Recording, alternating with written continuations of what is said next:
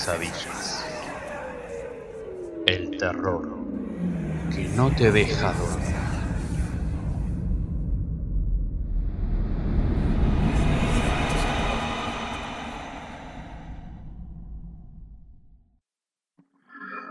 Hola, ¿qué tal amigos? ¿Cómo andan? ¿Todo bien? Bueno, me alegro. ¿Cómo va la vida? Aquí estamos. Eh, antes que nada quería pedirles disculpas por el tema de la... Desde que no haya salido el, el exorcista, el, el, podcast, sobre el exorcista. Bueno, la realidad es que estuve trabajando en otras cosas, obviamente. En trabajo esto es eh, hobby y placer. Y, y sinceramente no llegué a tiempo. Eh, en algún momento, entre semanas, entre podcasts, vamos a hacerlo del especial. Este, no quiero prometer cuándo. Quiero eh, ordenarme y organizarme un poco. Eh, y, y lo vamos a hacer. Así que dicho esto, paso a presentar el podcast de hoy, que tiene que ver con eh, el cumpleaños, estamos arrancando agosto y el 2 de agosto hubiera cumplido años Wes Craven, uno de mis directores favoritos. Eh, hablamos ya de Craven y este, estuvimos contando un poco de qué va, de qué iba Nightmare on Elm Street, digamos, eh, el, el gran éxito mainstream comercial de, del querido Wes Craven. Em, hoy nos vamos a estar centrando en comentar y presentar la primera película de Wes Craven, el primer eh, largo que él filmó, que es La última casa a la izquierda. Eh, una película que tuvo un éxito de crítica y taquilla inesperado para hacer una ópera prima de un director eh, de género de terror con las cuestiones presupuestarias que eso implica. Este, una película cruda, rebelde, violenta, que tiene que ver un poco con la, la, época, el contexto de la época en que eh, se estaba filmando cuando toda la burbuja norteamericana se estaba yendo al cuerno. Em, así que bueno, estamos, estamos eh, ahí. Antes de eso eh, quería contarles, presentarles este, y, y, a invitarlos a eh, el comienzo de de una serie de, charlas y, yo no diría entrevistas porque este, yo no soy periodista y la gente con la que vamos a charlar este, no, no carece de esa formalidad. Vamos a ponerlo por ahí.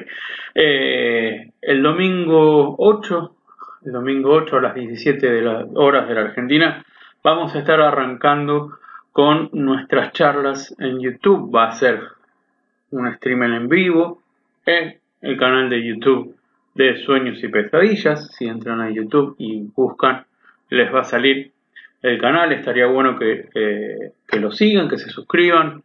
Así les llegan las novedades de las charlas. Em, así que bueno, este, nuestra primera entrevista, nuestra primera charla la primera amiga invitada es Ruth Gómez, eh, directora, productora, actriz, guionista, este, cultora del género eh, y, de, lo, del género en su, en su parte más, más económica, por, así decirlo. Este, eh, siempre producciones de baja, de bajo presupuesto, pero intentando que la calidad sea la, mejor. Así que vamos a estar hablando con ella de su pasado, de su presente y de su futuro. y de cómo ve ya eh, el género y sobre todo el género aquí en Argentina. Así que, dicho esto, los invito el domingo, el domingo 8 a las, a las 17 horas. Vamos a estar inaugurando nuestros streamings de video en el canal de YouTube de Sueños y Pesadillas. Así que bueno, nada. Este no tengo no, tengo otra cosa que decir que espero que, nos escuchen. Y ahora vamos a ir directo a nuestro director y nuestra película del podcast de hoy.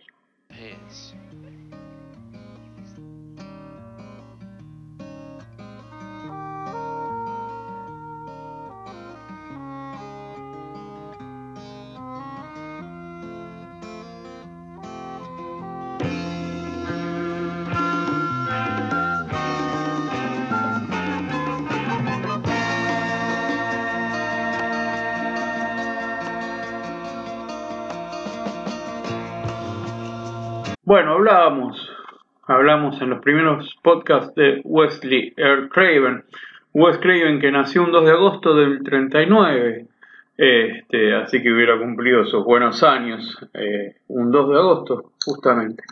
Este 2 de agosto que pasó hubiera sido su cumpleaños. Ya hablamos de sus primeros días y hablamos de, este, de cómo eh, estuvo con, con, gente, con gente que después saltó al éxito, como Johnny Depp, Sharon Stone o Bruce Willis, eh, de los premios que ganó. Em, eh, y que comenzó su carrera como director en los 70, con películas de escasos medios y controvertidas imágenes, dice Wikipedia, muy explícitas para la época, lo que le este, valió fama de director truculento. Una de sus primeras películas eh, como director y guionista es una película porno, con el seudónimo de Abe Snake, en la cual también actuó, aunque no fue acreditado en el reparto. Su debut oficial como director fue con la película The Last House on the Left, la última casa a la izquierda, que tuvo un éxito amplio e inesperado, este, y bueno, comercial y, de críticas. Eh, debido a la crudeza de la historia narrada, vagamente inspirada en la película El manantial de la doncella de Igmar Berman, y a los problemas que tuvo con la censura, sufrió cierto ostracismo con el que tuvo que inventarse, reinventarse. En la actualidad está considerada esta película como una película de culto. Vamos a ir este, ya mismo a lo que tiene que ver con The Last House on the Left. Eh, titulada La última casa a la izquierda en España y México, Pánico a la medianoche o Ultraje al amanecer en Argentina. Es una película de terror estadounidense de 1972, escrita y dirigida por Wes Craven, por supuesto, y producida por Sean Cunningham. Sean Cunningham, ustedes lo van a recordar porque es el director de Viernes 13, de la primer Viernes 13. Este, pero fue el productor de esta película, la productora de Sean Cunningham. Está protagonizado por Sandra Cassell, David Hess, Fred Lincoln, Jeremy Rain, Mark Scheffler, Cynthia Carr y Gaylord St. James. Um, considera una película de culto. Eh, tuvo su remake en este, 2009, que es una basura. Como toda remake de, películas extremadamente buenas. Eh, no pueden salir buenos, buenos productos. Eh, ¿Cuál es el argumento? Mary, Mary Collington, Collingwood, perdón, Mary Collingwood planea celebrar su cumpleaños 17 yendo a un concierto junto a una amiga, Philip, Phyllis Stone. Los, los padres de Mary este, se muestran reacios a eh, la idea, pero finalmente la dejan. Antes de irse a casa, sus padres le regalan un collar con un símbolo de la paz. Phyllis y Mary van a la ciudad para asistir a un concierto y en el camino recogen, eh, recorren las calles buscando a alguien que les venda un poquito de marihuana. Las amigas se encuentran con un joven llamado Junior, quien las invita a su departamento para comprar la droga. Sin embargo, al entrar son capturadas por el padre de Junior, Krug Stilo, y Fred Wessel Podowski, quienes se habían fugado horas antes de la cárcel. Antes de, además de ello, hay una mujer llamada Sadie, novia de Krug. Phyllis intenta comenzar con ellos para que la dejen ir, pero es golpeada y violada. Um, a la mañana siguiente, las jóvenes son atadas y encerradas en el eh, maletero, en el baúl del auto de los delincuentes. Quieren planear huir del Estado. El vehículo se descompone frente a la casa de Mari, mientras dos policías conversan con los padres por su desaparición. Los delincuentes sacan a las jóvenes del auto y las llevan a un bosque donde son obligadas a besarse entre ellas. Phyllis escapa para distraer a los delincuentes y permitir que Mary vaya en busca de ayuda. La joven es perseguida por Sadie y Wessel, mientras Junior cuida que Mary no se escape. Eh, Mary intenta convencer a Junior que vaya con ella a su casa, la cual está cerca, y le entrega su collar como símbolo de confianza. Mientras tanto, Phyllis es atrapada, apuñalada y apuñalada en numerosas ocasiones. Mary convence a Junior de que la deje ir, pero son sorprendidos por Krug. Tras esto, Krug escribe su nombre en el pecho de Mary con una navaja y la viola. La joven, traumatizada por la experiencia, comienza a rezar y camina hasta un lago cercano. Mientras Mary se adentra en el agua, Krug la mata disparándole con una pistola. Posteriormente, Krug, Sadie y Whistle lavan la sangre de sus cuerpos y se cambian de ropa. Con los nuevos atiendos, los delincuentes llegan a las casas de los Collingwood, es donde se hacen pasar por vendedores. Al oír que su automóvil sufrió un desperfecto, los, los padres de Mary los dejan pasar la noche. Esa noche la, madre de Mary descubre la identidad de los delincuentes tras ver el collar que llevaba Junior. La madre además revisa sus valijas y encuentra la ropa manchada con sangre. Los padres de Mary van al bosque y encuentran el cadáver de su hija llevándolo de vuelta a la casa. Ambos deciden vengarse de los delincuentes por la muerte de su hija. La madre de Mary convence a Whistle de ir al bosque para tener sexo. El delincuente acepta y deja que la mujer le ate las manos. Mientras la madre de Mary le, realiza sexo oral, le arranca el pene de un mordisco y deja que se desangre. Mientras tanto, el padre de Mary entra a la habitación donde están durmiendo Krug y Sadie amenazándolos con una escopeta. Krug logra escapar a la sala de estar donde comienzan a pelear. La pelea es interrumpida por Junior, que apunta a Krug con una pistola. Krug insulta y manipula al joven convenciéndolo de eh, pegarse un tiro. Eh, tras esto el padre de Mari aparece con una motosierra y ataca a Krug. O sea, todas las armas de los de los futuros slasher este, han, pasado por esta película. Eh, escapa de la casa, pero se metió por la madre de Mari, quien le arroja una pileta. Eh, la madre de Mari agarra una navaja y le corta la garganta a la delincuente. el padre de Mari, mientras tanto, mata a Cruz con la motosierra ante la presencia de los policías que acababan de llegar al lugar. Los padres se reúnen en la sala de estar mientras los policías examinan lo ocurrido. Y ahí, Bien, eh, la película fue estrenada el 30 de agosto de 1972, estamos en el mes de, sus cumpleaños, digamos. Eh, ya habíamos dicho, su título eh, fue traducido como La última casa a la izquierda en España y México y Pánico a medianoche o Ultraje al amanecer en Argentina. En julio del 74, la British Board of Film Classification evaluó la película para su posible estreno en Reino Unido, dos años después, tras su visionado, el secretario de la BBC, Stephen Murphy, rechazó autorizar el estreno debido a la violencia. En 1982 se lanzó en el Reino Unido una versión en formato doméstico VHS que no fue evaluado y posteriormente fue retirado del mercado. La cinta fue presentada en dos ocasiones más ante la BBFC en 1999 y en el 2000. El organismo permitió su distribución con la condición de que se cortaran ciertas escenas, pero el distribuidor, el distribuidor se negó y la película no fue calificada por la BFS.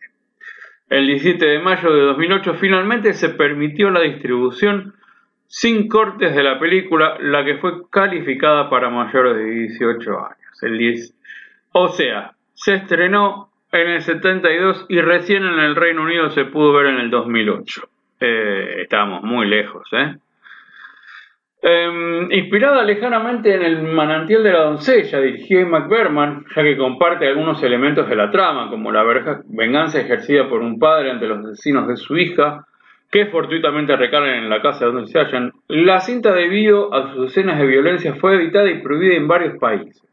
Singapur, Islandia, Nueva Zelanda, Noruega, Alemania Occidental o Australia. La crítica contemporánea estadounidense la, la acogió mal, porque no entienden nada, Este, Howard Johnson, crítico del New York Times, afirmó haber abandonado la sala 35 minutos antes de la finalización de la cinta. Una de las excepciones fue el crítico, perdón, Roger Ebert, que le otorgó una valoración de 3,5 de 5, considerándolo un film exploitation poderoso y bien resuelto, y abogando contra quienes defendían que la cinta debía ser prohibida o destruida. Eh, y así. Eh, sí, son así. Eh, los, los cosos, son, los críticos son así como lo, lo ven. Bueno, vamos a, vamos a hablar un poquito de, qué va, digamos, un poco de, de la película y de, vamos a adentrarnos en, a una cosa, a una cosa crítica o como quieran llamarlo. Sí, La última casa a la izquierda, que es la ópera prima de Craven, es un Philipper violento, que se debe en parte a la influencia de, la guerra de Estados Unidos, de la guerra de Vietnam que estaba teniendo sobre la población estadounidense. Em, de, manera que afuera de ese contexto eh, no, hay, no, hay, no hay cómo explicarlo, no hay cómo tomarlo el, el, el ¿no? Em, eh, la, última que siquiera tenemos, eh, tenemos básicamente una, una, ¿cómo decir? Una destrucción de la familia, ¿sí? Eh, lo que está, lo que, lo que se ve con Romero en, en Night of the Living Dead, donde la, la unidad familiar se va degradando poco a poco y no queda demasiado de eso. Acá se ve directamente, este, directamente em, destruida. ¿sí? Eh, tenemos una familia eh, burguesa, bonita, este, limpita, este, con, con, la, con padres buenos, amables y demás, que, que la dejan a, a, la hija este, con los recaudos suficientes ir a un recital, como cualquier hijo de vecino, digamos. Y tenemos a, em, del otro lado, a un núcleo de gente que ya está eh, por fuera totalmente de cualquier, ¿cómo decirlo?, de cualquier este, orden social. ¿sí? Em, eh, es, es, como, es como el cliché de. Es, como una biografía de, maldades. Eh, se escapan de la cárcel, asesinan, violación, etcétera, etcétera.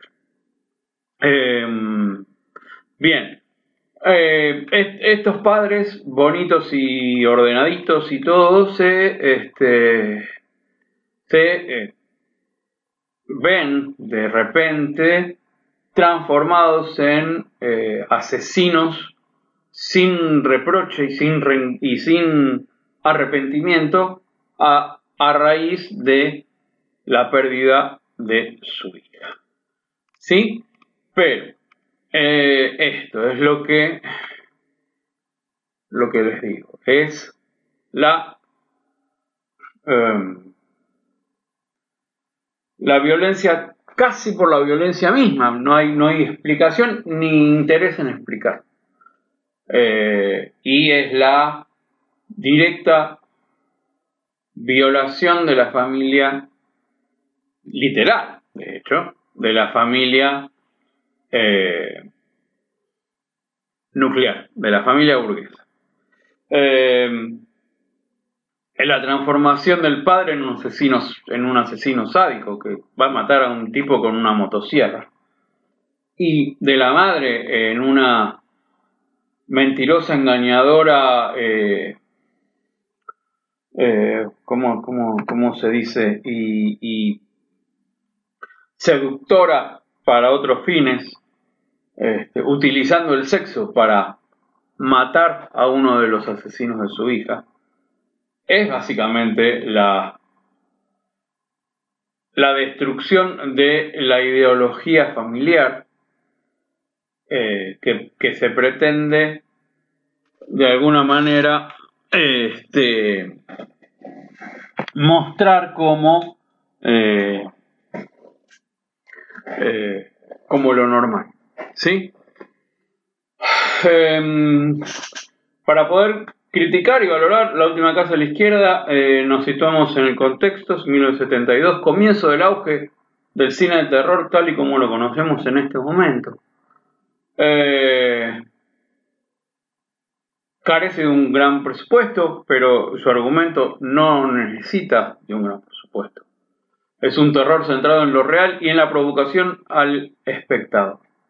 La última casa de la izquierda inspiró obras maestras de género como La, Matanza de Texas, La Masacre de Texas Toby Hopper o eh, Viernes 13, especialmente la primera, dicho esto Volvemos a reiterar que el productor, eh, Sean Cunningham, fue el este, director de Viernes 3. Eh, lo que se puede decir eh, de esta película es que Craven se adelantó a su tiempo, tanto en el argumento como en los factores claves en los que se apoya este, la película para que este, algo tan desagradable como lo que se muestra sea tan apasionante para los fans del terror.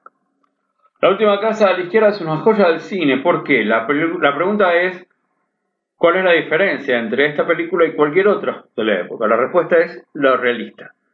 No el verosímil, sino lo realista de la película. ¿sí? Este, otras obras de este género, del género de terror, pueden mostrar algo real, pero siempre bajo una máscara de grotesco y fantástico. Esta película te muestra cosas que podrían estar pasando en este momento en cualquier lugar del mundo. La situación planteada nos puede, nos puede pasar a cualquiera y eso no, nos convierte automáticamente en meros eh, espectadores y testigos del crimen que va a pasar. Este, pese a que en la sinopsis del film ya se nos explica que la protagonista y su amiga van a morir asesinadas, la agonía de ellas es tan larga que eh, siempre, siempre pensamos que Mari se puede salvar. Kevin toma una decisión correctísima, que es mostrarnos algo explícito sin hacerlo explícito en la cámara. Hay violaciones, hay cortes, hay, pero nunca, eh, nunca es, te lo muestro en la cámara, nunca hago porno, porno, eh, porno sadismo, digamos, ¿no? Este, y eso, y eso, eso es lo interesante. Eh, la última casa a la izquierda une todo tipo de lenguaje cinematográfico para que entre sí se complementen. Lo que no muestra la cámara lo muestra el audio o lo muestra el montaje. Eso es interesante. La última casa a la izquierda es un filme experimental, como todos los primeros films de los grandes directores, de los que se van a convertir en grandes directores. Eh, desde el tipo de lenguaje fotográfico que se emplea, el argumento con eh, giros diversos, inclusive el final, que no es nada común para, la, eh, para las películas de este género. el argumento procede como una película de terror más, pero poco a poco, cuando en la duración de la película va tomando todo un giro cada vez más macabro y enrevesado a la vez, que es interesante y que consigue apresar a los espectadores preguntándonos, ¿qué más puede pasar? A lo que el director, como si nos estuviera escuchando, dice, espera, espera que algo más va a pasar. Eh, después de una película en la que acabas exacto, el final es como una bocanada de aire fresco. Inesperado y satisfactorio, todas tus heridas como espectador se ven curadas ante el plot twist y la, eh, la amargura se ve solventada con una cruel y sangrienta venganza. ¿Por qué? Porque nosotros como espectadores nos, este, nos estamos identificando con Mari y cuando la matan, queremos venganza. Es así. Em, obviamente que la calidad de la película, la calidad de la filmación no es la mejor porque es una, eh, una, una película de bajo, bajo, bajo presupuesto, ¿no? Pero nada, eh, nada, nada como, como un maestro del cine este, para, este, para, para hacer una, una buena película. Eh, bueno, y así, eh, así estamos este, eh, terminando este, este pequeño podcast este, con, con lo último, este, básicamente este, lo que les decía de la base argumental que tiene que ver este, que tiene que ver con la película de Ima Berman, El manantial de la doncella. Craven lo que hace es trasladar el conflicto, que es básicamente el mismo. Es un, un padre que se ve que se ve eh, confundido en sus creencias este, cuando, cuando violan y matan a la hija. Este, y emprende una, venganza contra él. Craven traslada este conflicto a, eh, a, los Estados Unidos, donde el sueño hippie había dado paso a la pesadilla de Vietnam. Em, la forma este, que Craven de alguna manera se desprende de la película de Berman es eh, una práctica del puro terror, bruto y descarnado, donde la violencia se muestra con la misma explícita violencia con la que eh, las noticias eh, nos mostraban las atrocidades de la guerra. Está em, rodada en 16 milímetros, como si se tratara de un film de exploitation, este, y básicamente los efectos de producción eh, terminan jugando a favor de la película. La última casa a la izquierda abandona cualquier intento de estilización para recrearse en el horror mm, de su manifestación más cruda y perturbadora. Este, explota eh, esta película, el camino que inaugura Romero con eh, La Noche de los Muertos Vivos y que lleva como conclusión, digamos, este, como conclusión natural a Toby Hopper y La Matanza de Texas, o inclusive, yendo un poco más allá, pero ya con algunas cuestiones más, este, más estilísticamente mejor, mejor armadas, eh, a Carpenter con Halloween. ¿Sí? Desde ahí para adelante, eh, todo eh, es todo ganancia. Así que bueno, gente, eh, nada, eh, nos estamos escuchando el próximo podcast. Espero que lo hayan disfrutado. Este fue un poquito más corto porque del director ya habíamos hablado en su momento. Y espero que eh, nos, nos acompañen el domingo, a partir del domingo, todos los domingos a las 17. Este domingo 8 con Ruth Gómez, mi querida amiga y este, ya para hablar de cine y literatura de terror eh, en los domingos venideros. Y bueno, y el viernes que viene nos estamos encontrando con otra pequeña obra maestra en los podcasts de Sueños y Pesadillas. Espero que nos acompañen y lo disfruten. Muchas gracias por estar del otro lado.